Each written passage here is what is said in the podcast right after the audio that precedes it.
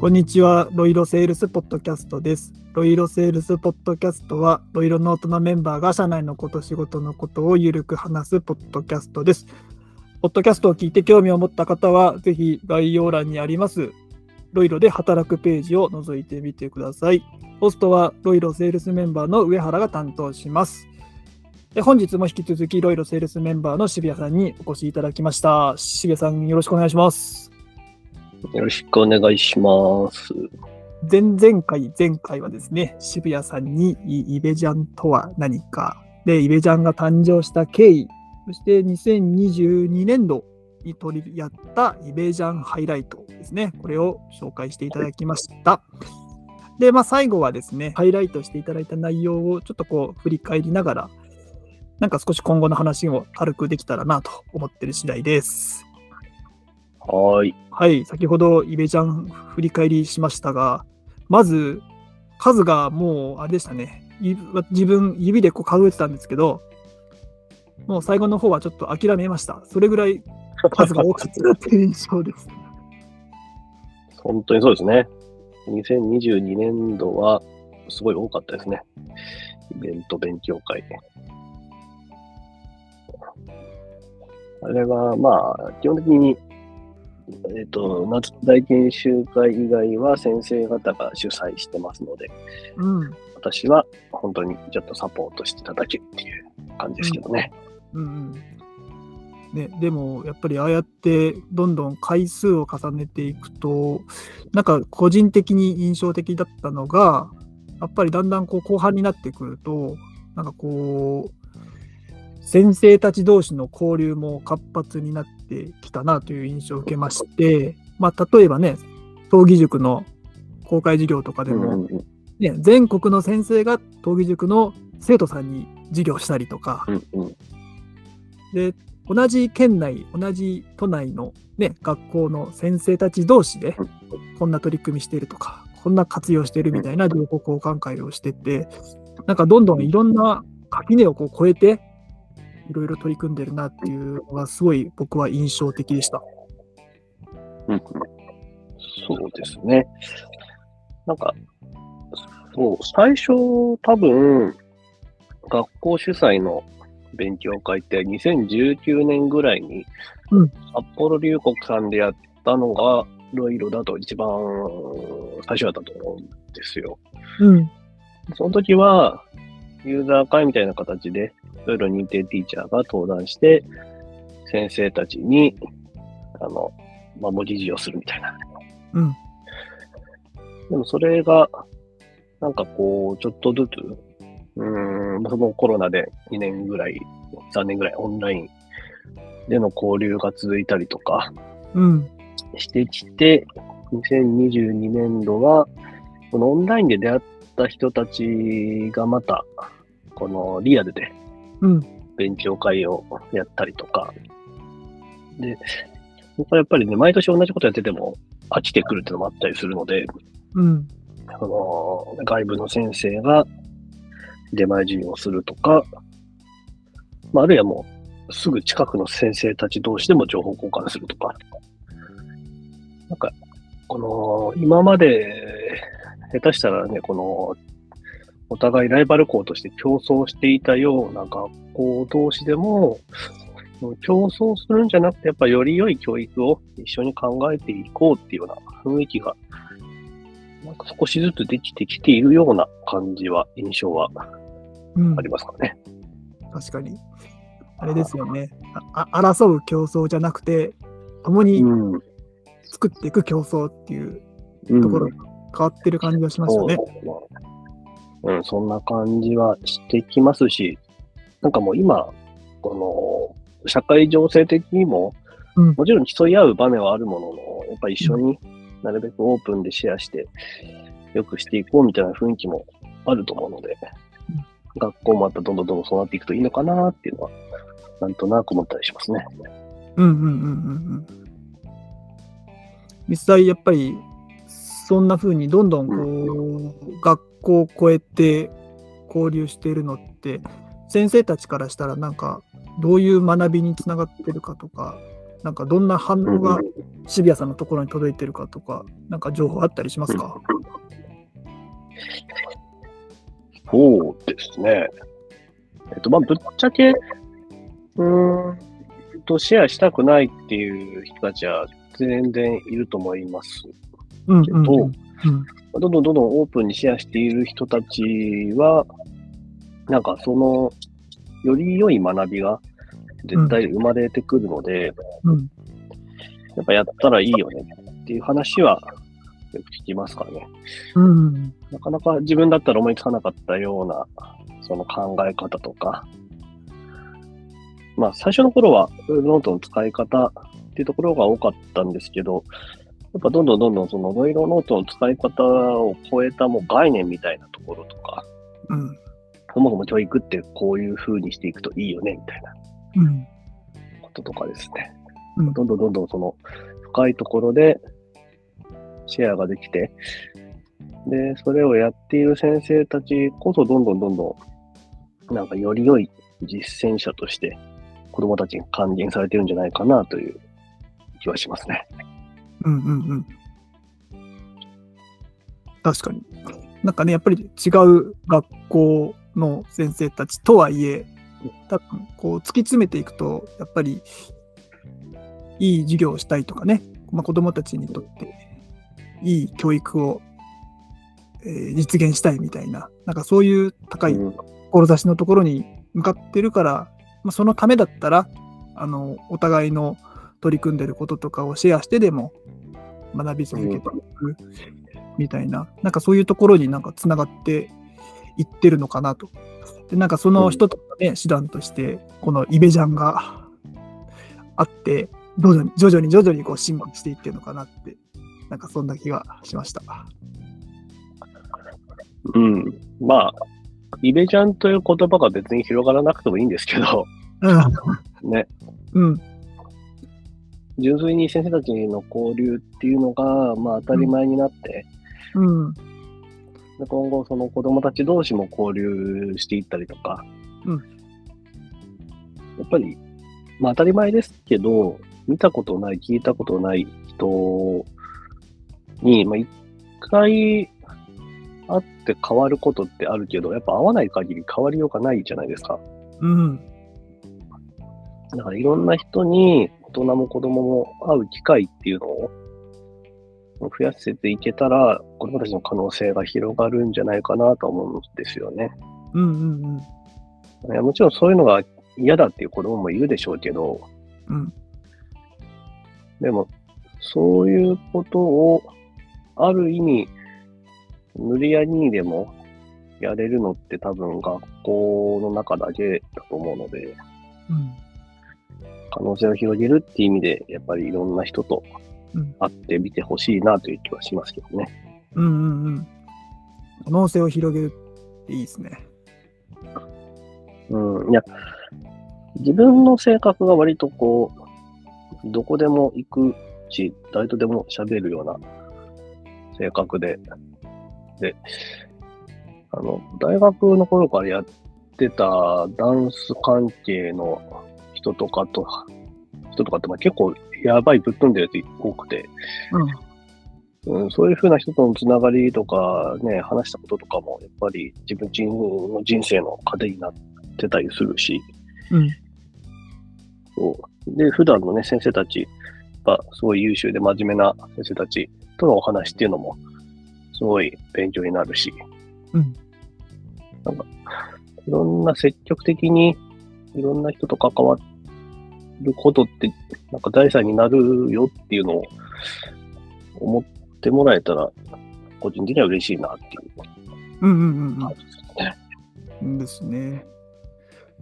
実際ね、まあ、先ほど前回のポッドキャストで2022年度にやったことを紹介していただきましたけど、なんかそれ以外でも、ね、渋谷さんが関わってないところで、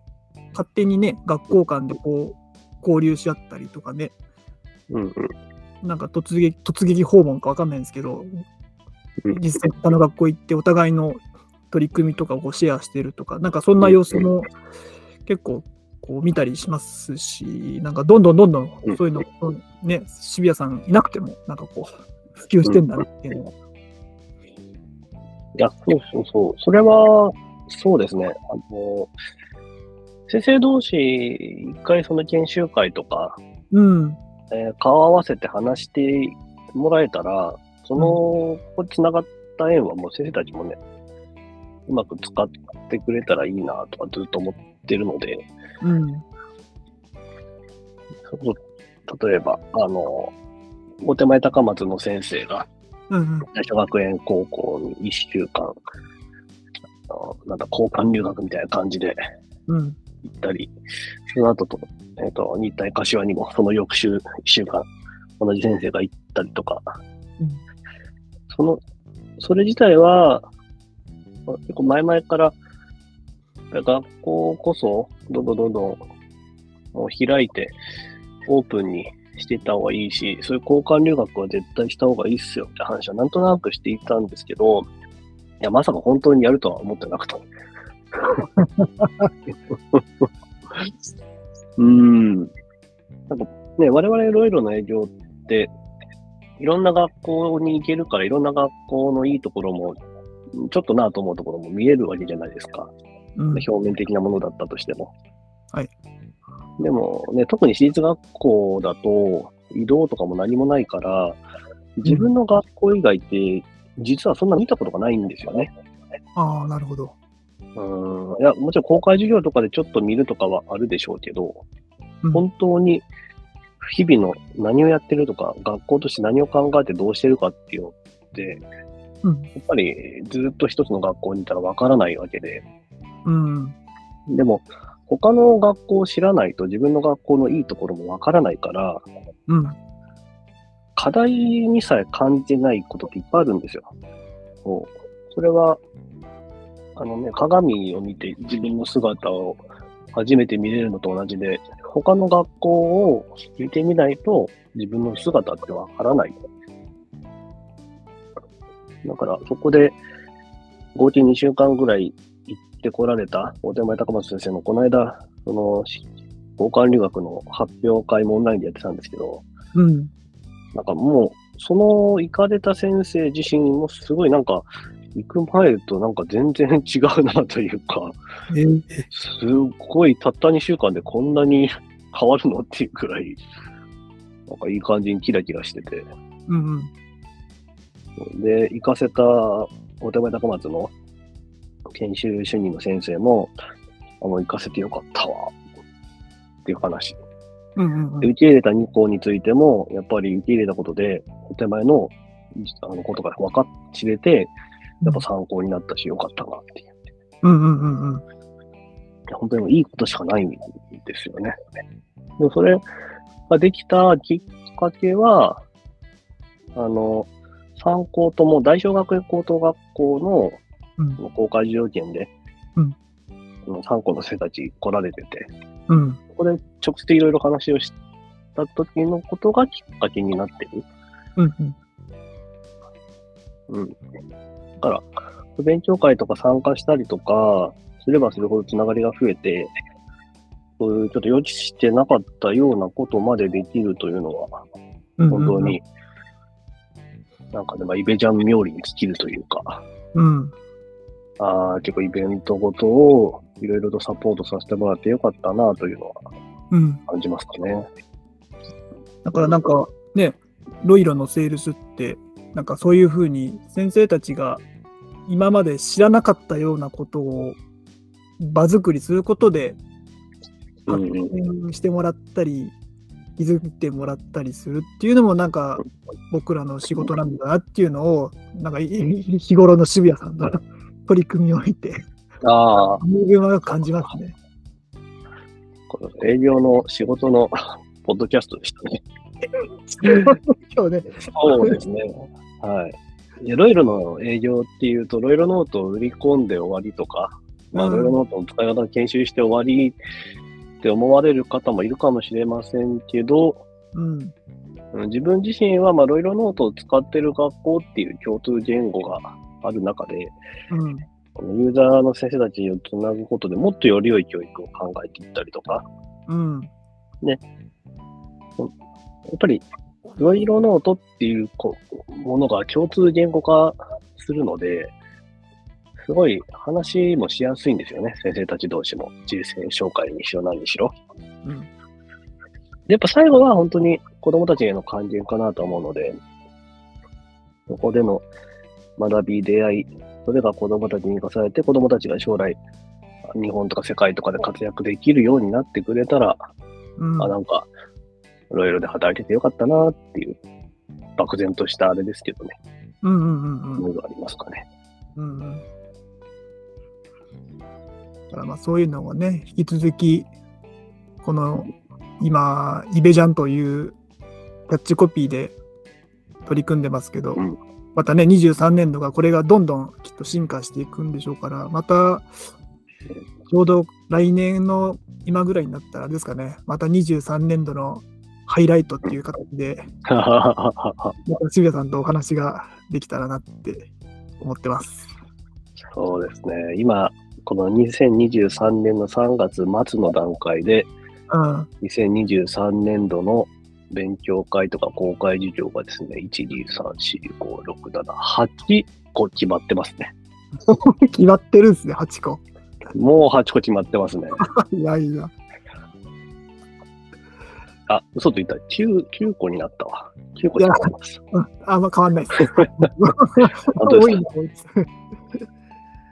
いやそうなんですよ。今年度1年間走り抜けて、その公開授業とかをやった学校はまた来年もやるっていうのもありますけど、うん今年度は登壇者として招かれた側の学校の先生たちも、ちょっと来年はやるっていうようなことを言ってくれたりとか、それでもう増えてますね。そっか、今年の取り、今年度の取り組みがうん。い他の学校にもどんどんこう伝播してるんですね。や、本当にどんどんどんどん広がってるのは感じます。うんうん。もしかしたらまたあれかもしれないですね。23年度のハイライトするときには、うん。今年度の倍になってたかもしれないですね、数。まあ、ありえますよね。ますます僕はいけないので、そんななったらね。一人しかいないからね。だからもう、そうそうそうそう。そうだ、渋谷がいなくても全然大丈夫。はいっていう、本当にサポートだけ。うん。うん。にしまあ、自分自身していかないと体持たないしね。まあね。まあ、もしあれだったら、もう、まあ、僕がどこまでお役に立てるかわかんないんですけど、いざという時は、あの、上原呼んでいただければ、少しでも役に立って、関わりますんで。いや、大丈夫です。誰も行かなくても大丈夫です。もうどの学校さんも、もうそれだけノウハウ溜まってますから。うんうんうん。それ大事ですよね。好きにやってくれたらいいですよ。うんうん。ノウハウ溜まってるっていうのはすごい大事だ。なるほど。わかりました。じゃあ、ぜひ、あれですね、このポッドキャスト聞いて、イベジャン面白そうだなと思った人がいたら、いろいろとセールスのところに興味持ってくれると嬉しいですね。そんな人いるかな？まあ、これも仕事の一つですからね。別にそうそう。そういや、大事大事。うん、これはないけど、まあ、やりたい人はもちろん来てくれたら嬉しいですけど、こういうのやりたくないけど、全然、ね、営業やってみたいなって人は、ぜひ応募いただけると嬉しいなって感じですね。ですね。はい。ということで、ちょっとじゃあまたイベジャンのことは、シリアさんまた聞かせてください。はーい。お願いします。はい。ということで、えーここまで3回にわたって、えーセールスメンバーの渋谷さんに、今取り組んでいるイベジャンについて紹介していただきました。このポッドキャストを聞いて興味を持った方は、ぜひ概要欄にあります、いろいろで働くページを覗いてみてください。ということで、渋谷さん、どうもありがとうございました。ありがとうございました。